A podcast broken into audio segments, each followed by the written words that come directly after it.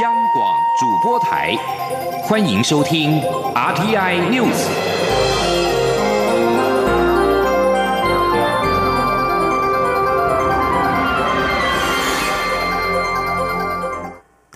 各位好，我是主播王玉伟，欢迎收听这节央广主播台提供给您的 RTI News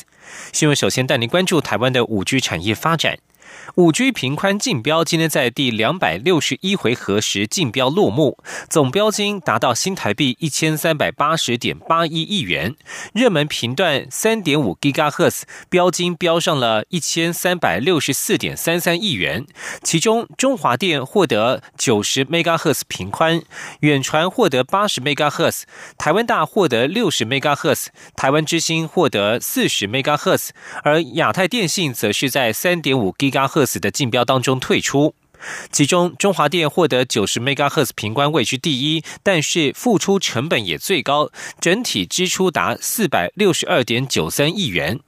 而在第一阶段五 G 竞标落幕之后，第二阶段还有平位竞标之争。产业人士判断，由于这次试出的两百七十 MHz 的三点五 GHz 频谱当中有鱼头、鱼肚、鱼尾之分，中段是最好最干净的频段，恐怕会在掀起电信业一番竞争。是否再度垫高竞标金额，也成为市场关注的焦点。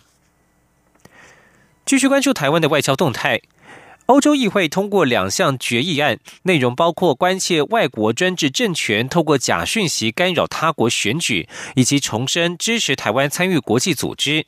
对此，外交部发言人欧江安今天表示，在台湾大选过后，欧洲议会通过有台决议案，强调欧盟对区域安全民主的重视。这是重大的里程碑。外交部将持续与欧盟深化合作，捍卫自由民主，促进区域和平稳定繁荣。前天记者刘玉秋的采访报道。欧洲议会十五号表决通过欧盟共同外交及安全政策年度执行报告以及共同安全及防御政策年度执行报告决议案。外交部发言人欧江安十六号在外交部例行记者会上表示，台湾二零二零大选过后，欧洲议会通过这两项决议案，内容包括重申挺台参与国际组织与关切外国专制政权透过假讯息及广度攻击干预他国选举，并威胁亚。中民主也呼吁东海、南海以及台海相关各方透过和平方式解决旗舰，强调欧盟对区域安全、民主的重视，别具意义，也是重要的里程碑。外交部对此由衷感谢。欧江安指出，欧洲议会议员索埃德罗娃也在会中提及，台湾因应外部势力借选，已通过反渗透法，与欧盟反制外来政治势力干预欧洲选举立场一致。台欧盟应该在相关领域加强合作，外交部对此也会持续与欧盟深化合作。我们也会持续的跟欧洲的国家以及理念相近的国家，我们会深化彼此的一个合作，共同捍卫民主自由的价值，以及一同来促进区域的和平稳定。跟繁荣。同时，欧江安也指出，欧洲议会有台小组主席凯勒也在会中公开发言，肯定台湾举行大选的结果，强调台湾是亚洲地区少数能举行自由选举的民主国家，值得各国效法。索埃德罗娃也赞扬蔡英文总统过去四年在中国的压力下，仍然维护人民的利益，带领台湾走向繁荣。另外，针对欧洲议会通过的决议，力挺台湾参与国际组织。外交部国际组织司司长陈龙锦说：“台湾会继续与欧盟相关国家加强联系，进行实质交流或相关领域合作。台湾有理由相信，欧盟国家对于台湾参与国际组织的支持会比往年更强。”中广电台记者刘秋采访报道。而台湾与欧洲各国的关系可说是渐入佳境，台北与布拉格缔结为姐妹市。捷克众议院有台小组主席班达十五号会见来访的台北市长柯文哲时表示，台湾在捷克的能见度近来显著提升，他相信两市结为姐妹市之后将深化两国之间的关系。捷克人民民主党的班达等众议院有台小组的成员，十五号在众议院热情欢迎柯文哲所率领的台北市府代表团。曾经访台九次的班达致辞时，首先恭喜台湾成功举办总统选举，彻底实践民主。班达说，过去一年来，由于布拉格与北京的一中条款争议，以及台湾代表参加会议时因为中国施压被迫离席等事件，台湾在捷克的能见度大增。一般民众或许没有去过台湾，不过都知道台湾这个国家。柯文哲致辞时则指出，台湾与捷克共享民主自由的价值，他相信两国将从彼此的合作受益。柯文哲访问捷克首都布拉格，布拉格市长赫瑞普与班达都在个人脸书欢迎柯文哲的到访，而赫瑞普还在波文的尾端附上了中华民国与捷克的国旗。继续关注总统的参访行程，蔡英文总统今天上午到空军新竹基地主持新安专案新建营舍启用典礼。总统在致辞时表示，这是日前殉职的参谋总长沈一鸣争取的建设。他勉励大家要像沈一鸣一样坚守岗位，入力职守。二连队的女飞官及家属也不约而同表示，寝室就像是他们的家，有更好的生活，就能让飞行员更有动力，平安执行任务。今天记者欧阳梦平的采访报道。为了改善国军官兵的生活品质及居住环境，国防部自二零一七年起执行新安专案，全面推动营区工程建案，改建老旧营舍。新竹空军基地新建营舍十六号启用，蔡英文总统特地前往主持启用典礼。由于日前殉职的参谋总长沈一鸣就是驻扎在新竹空军基地的二连队，总统在致辞时特别表示，他是带着沈一鸣的精神来探视连队的弟兄姐妹。虽然沈一鸣无法出席，但他的精神永存于新竹基地。总统表示，在沈一鸣等八位将士公祭当天，他宣布行政院核定了沈一鸣过去念资在资的飞行军官续服奖助金制度，而新竹基地营舍的新建工程也是沈一鸣担任空军司令时将其列入新安专案的三个旗舰计划之一。总统说，虽然沈一鸣无法出席这场启用典礼，但他希望新竹基地的弟兄姐妹知道这是沈一鸣为他们争取的建设，并传承沈一鸣的精。精神，他说：“我希望各位连队的弟兄姐妹，要像沈中长一样，努力于坚守岗位，努力职守，传承沈中长勇于面对挑战、坚持克服挑战的精神。他曾经说过，困境与挫折当作是上天对你的考验，通过了这些考验，你就会成为一个成熟稳健的人。”总统也指出，这个落成典礼只是新安专案的一部分，未来会有更多营区获得改善。他祈勉所有国防部同仁及国军弟兄姐妹要继续努力，并再次向大家保证，身为三军统帅，他一定会和大家全力以赴，让全国人民以国军为荣。在新安专案之前，新竹空军基地的营舍已经五十年没有整修。在启用典礼播放的影片中，女飞官蒋清华便表示，以前的营舍只要遇到大雨就会漏水，现在住进新的营舍，让他们更有动力好好工作。飞官的眷属也表示，营舍的寝室对他们来说就像是家的延伸。乘风飞翔是飞行官的愿望，而平安落地则是家属们的期望。中央广播电台记者欧阳梦平在新竹的采访报道。继续关注财经焦点。美国与中国十五号正式签署第一阶段贸易协议，共分为七大项目，包括智慧财产权、技术转移、农业、金融服务、汇率、扩大贸易与争端解决机制。这项协议将在三十天后生效。在这一份总页数达到九十六页的美中第一阶段贸易协议当中，中方承诺到二零二一年时购买两千亿美元的美国商品，其中包括五百亿美元的农产品，另外还包括美国制成品、能能源及服务，但保留美国对价值三千六百亿美元的中国商品课征的惩罚性关税。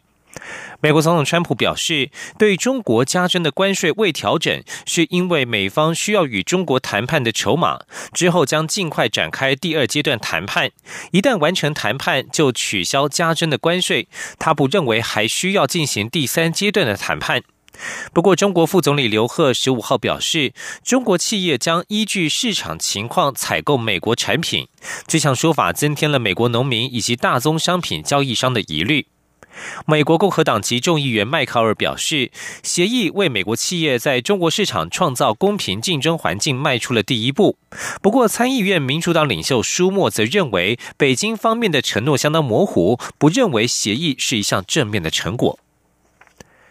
而对于美中签署第一阶段贸易协议，经济部今天指出，中方承诺制裁权保护等内容需以修法应应，与大量采购都必须花上一段时间来落实。预估短期内进入第二阶段协议较为困难，现阶段对台湾影响不大。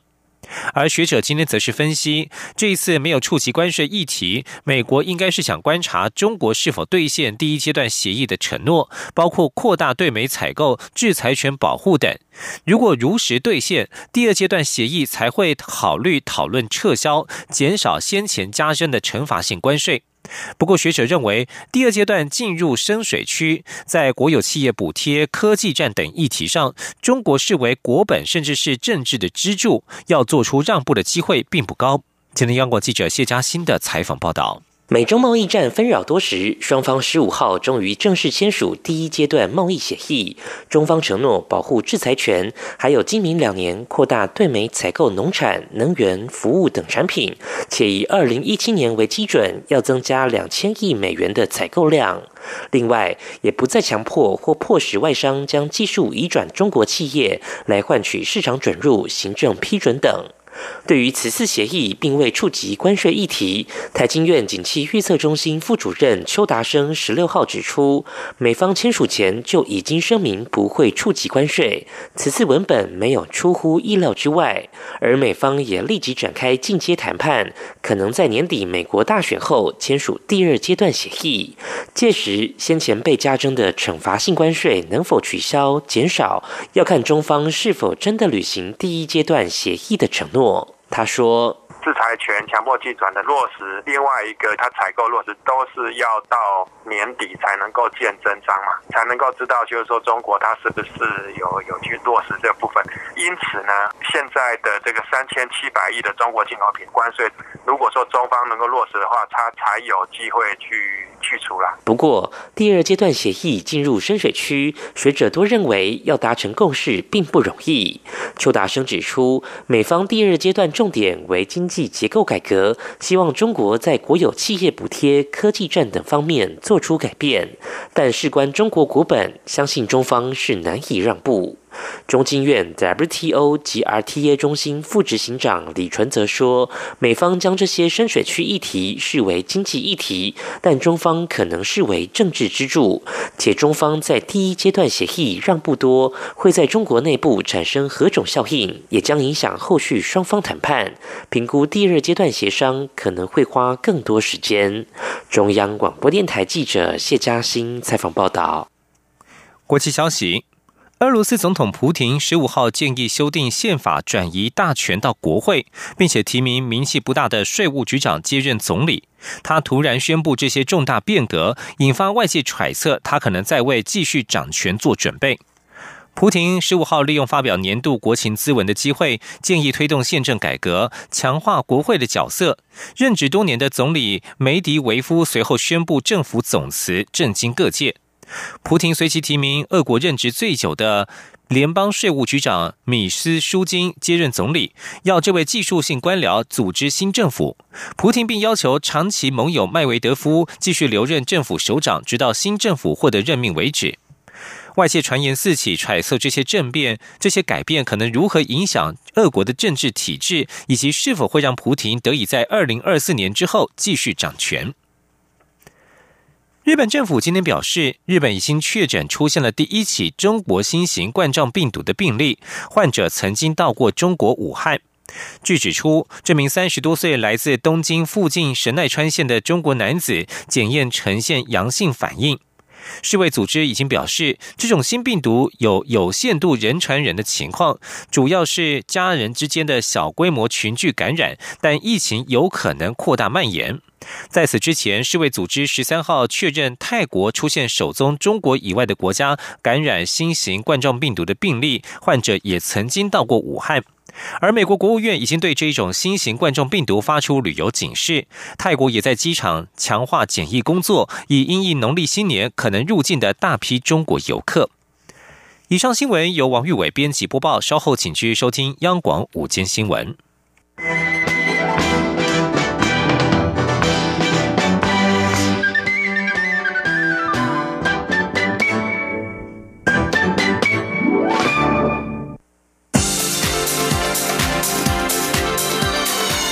这里是中央广播电台台湾之音，欢迎继续收听新闻。听众朋友您好，欢迎您继续收听新闻，我是张顺祥。消防法在去年三读修正，将生命三权入法，但是基层的消防团体认为没有明确的定义，得不执行危险性救灾行动的标准。对此，消防署长陈文龙今天接受央广的专访时表示，消防署后续会定定此法，明确的列出哪些建筑跟场合必须要进一步的监测跟判断，再决定是不是要进入，包括了铁皮屋、长隧道、危险物品等场所，消防员个人也可以自行的来判断是不是要入室抢救。请听央广记者刘品熙的采访报道。立法院去年十月二十九号通过修正消防法，将退避权、调查权、资讯权三权入法，但基层消防团体仍有不满，认为在退避权部分虽然明定得不执行危险性救灾行动，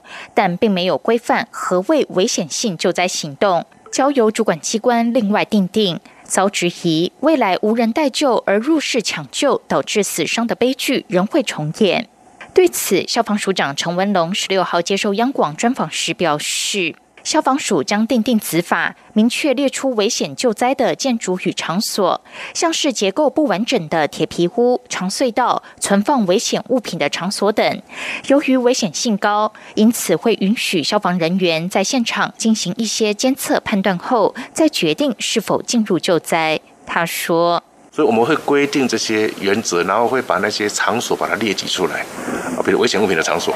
啊，像铁皮屋，那像长隧道，那隧道里面的温度跟一般建筑不，一般建筑物可能到一千一百度，隧道可能到一千三、一千四，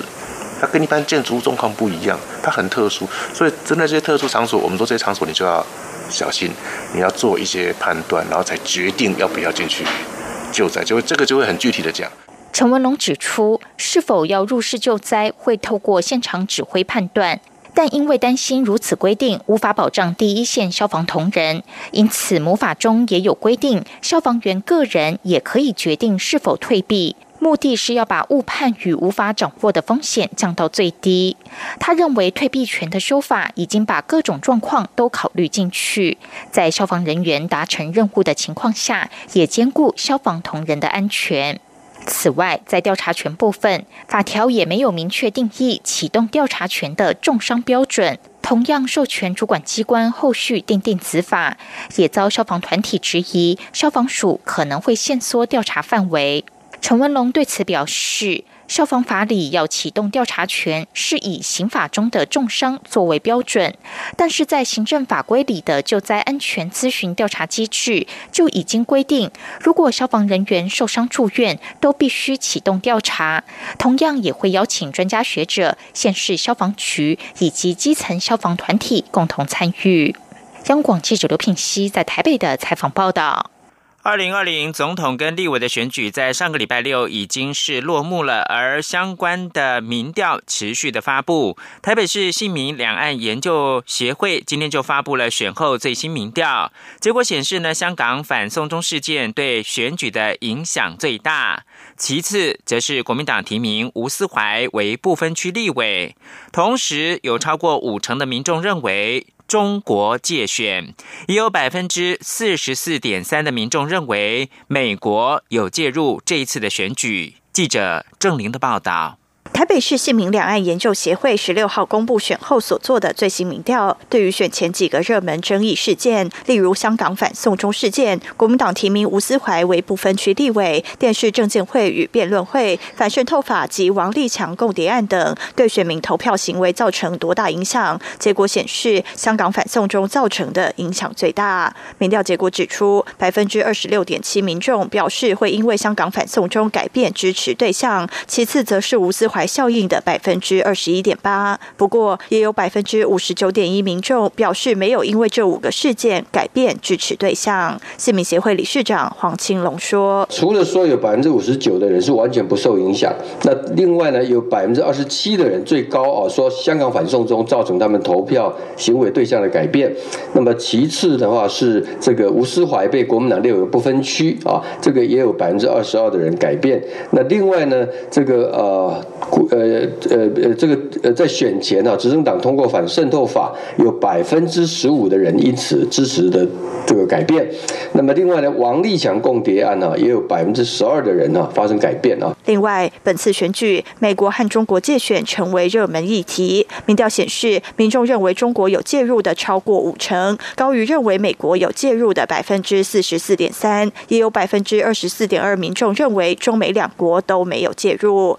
虽然本次选举过程竞争激烈，不过根据民调，选民普遍认为本次选举公正公开，将近七成民众对选举结果表示满意，也有超过七成受访者认为选举公正。此外，百分之四十九点四民众认为经过本次选举，台湾会更团结，并有高达百分之七十点七民众表示选后对台湾的民主制度和发展有信心。央广记者郑玲采访报道。健康医疗新闻：台湾大学医学院的附设医院肝炎研究中心今天表示，目前健保给付 B 肝用药以三年为期。研究发现，虽然有些患者在一定的疗程之后出现抗体有明显的改善，但是也有患者停药之后就出现了病毒的反应。因此呢，他们建议可以因应临床的发现，适度调整 B 肝用药的健保给付标准。请。记者肖兆平的报道。慢性 B 型肝炎是重要的健康问题。如果没有好好控制病毒，可能会进一步发展为肝硬化或是肝癌。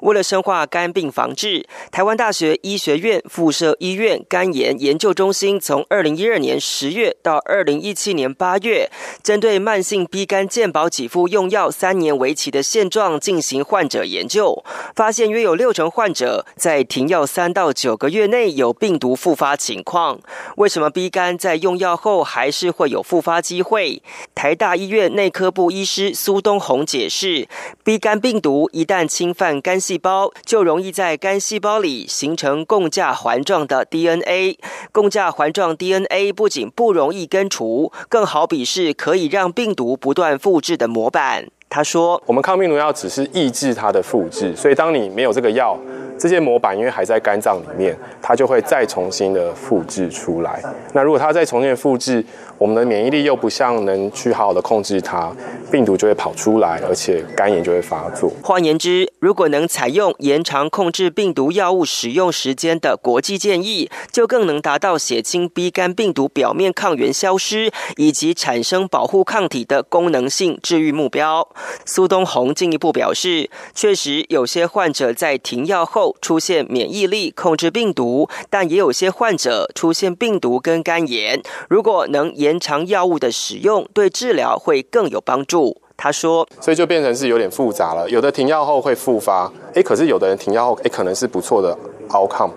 所以你怎么样选出好的人去停是最重要的，因为那些人他就不用长期吃药，复发风险又最低。哎，那将来对健保又很好，把可以把资源给那些需要长期用药的人。台大医院内科部肠胃肝胆科主任高家宏建议，在健保财务许可下，或许可对 B 肝药物停药条件适时修整。他认为，未来可搭配精准医疗的分析，找出最适合台湾 B 肝患者停药的方程式。中央广播电台。记者肖照平采访报道。而家里养的猫咪，如果是有发烧、食欲不振、腹部膨胀，就可能是感染了无药可医、高致死率的猫传染性腹膜炎 （FIP）。但是这个病呢，难以诊断，也缺乏有效的治疗方法。中央研究院今天表示，中研院跨领域的研究团队发现，引起 FIP 的冠状病毒更细致的分子结构，有助开发相关的医疗方法，解决爱猫长期以来的棘手问题。请听记者郑祥云、杨文军的报道。猫传染性腹膜炎 （FIP） 是猫咪致死率最高的疾病，但目前 FIP 诊断困难，且缺乏有效的治疗及预防方法。中央研究院生物化学研究所副研究员徐尚德与台湾大学分子及比较病理生物学研究所副教授张慧文跨领域的合作，把引起 FIP 的冠状病毒看得更仔细。徐尚德指出，冠状病毒在显微镜下看起来就像一个皇冠，他们将其放大到一百甚至一千倍，成功建立高解析度的第一型猫传染性腹膜炎病毒表面的棘状蛋白分子模型，并进一步将表面所覆盖的糖衣原子分子构型一一重现，看起来就像迷彩糖衣。未来将有助于开发疫苗及治疗药物。徐尚德说。那我们要想要强调的事情是说，这一次我们建立的这个技术平台是可以套用到各式各样的冠状病毒，不止冠状病毒，甚至流感病毒、艾滋病毒等等的。那重点就是说，如果我们有这个呃问题，有这个材料，我们现在就可以很快的去帮助这个研究团队知道说它的分子结构长什么样子。不过张慧文强调，此研究只是一小步，后续还要持续努力。我必须说，对于兽医来讲，真的是很小的一步。因为这离疫苗研发、离新药开发都非常非常久，这对于疾病到底有什么直接的帮助，我在这里真的都不敢讲。可是它至少是开了一条完全就是我们从来没有想象过的路，然后可以让呃。未来的一些研发，不管疫苗或者是治疗策略，都会有一个新的方向。中研院也提到，FIP 的模型结构和严重急性呼吸道症候群 SARS 或中东呼吸道症候群 MERS 的棘状蛋白分子构型截然不同。这或许也解释了为什么人类不会感染 FIP 病毒。不过，仍不能排除病毒突变的可能。中央广播电台记者郑祥云、杨文君在台北的采访报道。国际新闻：在土耳其封锁维基百科近三年之后，土耳其的法院在十五号取消了对维基百科的禁令。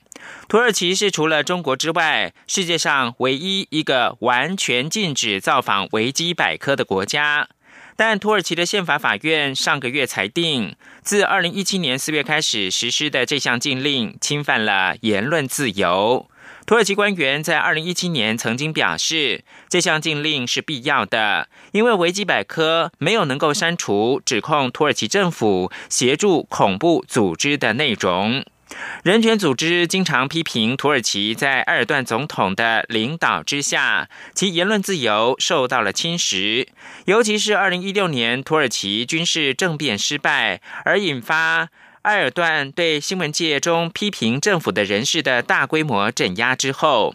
一位在安卡拉的法官在十五号下达命令，要求电信监管机构取消禁令。位在安卡拉跟伊斯坦堡的用户，十五号晚上都表示，已经可以进入到维基百科的网站。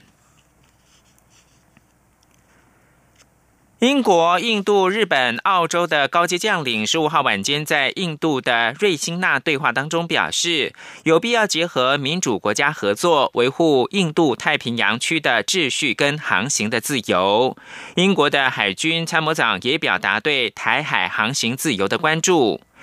英国的海军参谋长。拉达金说：“考虑到维护基于规则的国际秩序，特别是在南海和台湾海峡航行自由方面，英国这两三年做出比十几年前更强烈的反应。”拉达金跟印度的海军司令辛赫，还有日本的防卫省统合幕僚长山崎信二，以及澳洲的国防军副参谋总长强斯顿，以及法国的国防部国际关系跟战略局的副局长兰寇特，十五号在新德里的瑞辛纳对话，讨论印太的战略议题。